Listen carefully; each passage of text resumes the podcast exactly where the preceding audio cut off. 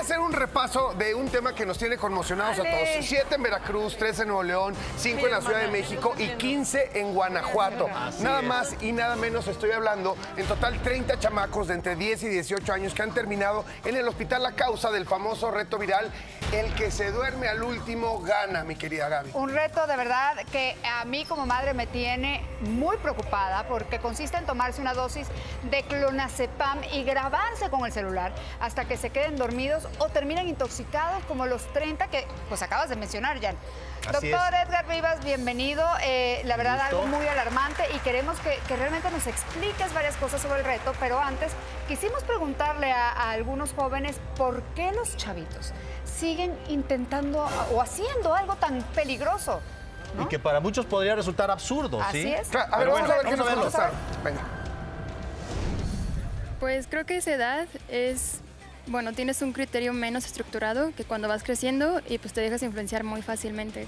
Pues yo diría que sobre todo es por el hecho de que quieren pertenecer a un grupo, un grupo social en ese sentido.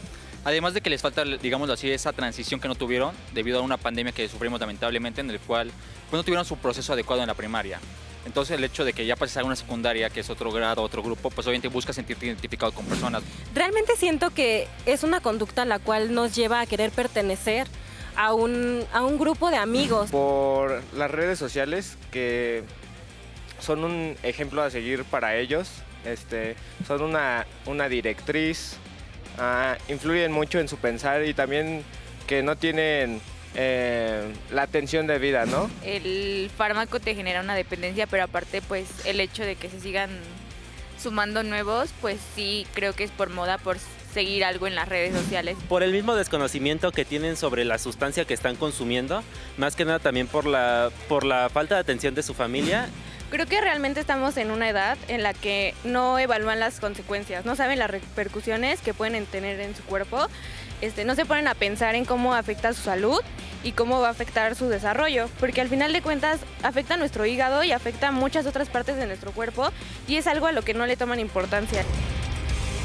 Bueno, pero les propongo que hagamos un análisis más técnico. Me parece que la parte de análisis social está muy clara. Los padres se tienen que hacer cargo de sus hijos, estar al pendiente porque ellos no tienen la capacidad a esa edad de hacer una disertación correcta, ¿no? No tienen las conexiones neuronales todavía para tomar una decisión así. No, Y lo que decimos que a lo largo de los años, a nosotros nuestros papás nos los decían también, de si yo te digo que te avientes por el balcón ahorita, mijito, porque se me hace una buena idea, ¿te vas a aventar? Pues no. Pues no, pero bueno, Pero hay vamos a muchos hablar. que sí lo hacen. O sea, finalmente por esa necesidad de pertenecer. Tomemos en cuenta esto, el clonazepam. ¿Qué es? El clonazepam es una sustancia que es un depresor del sistema nervioso central. Es decir, lo utilizamos cuando una persona tiene crisis de ansiedad, tiene insomnio. Para ciertas patologías sí está bien indicado. El, el problema es que de pronto lo dejamos accesible a estos niños que no tienen la capacidad de disertar. Y si Oh. ahorita se está poniendo como un reto que los va a hacer populares, pues lo toman de la Pero abuelita o de la mamá. Hay algo que yo no entiendo, porque según eh, yo sé, el clonazepam es, es un, un medicamento que requiere de receta médica. ¿Cómo es que estos niños tienen acceso, estos jóvenes, al, a clonazepam?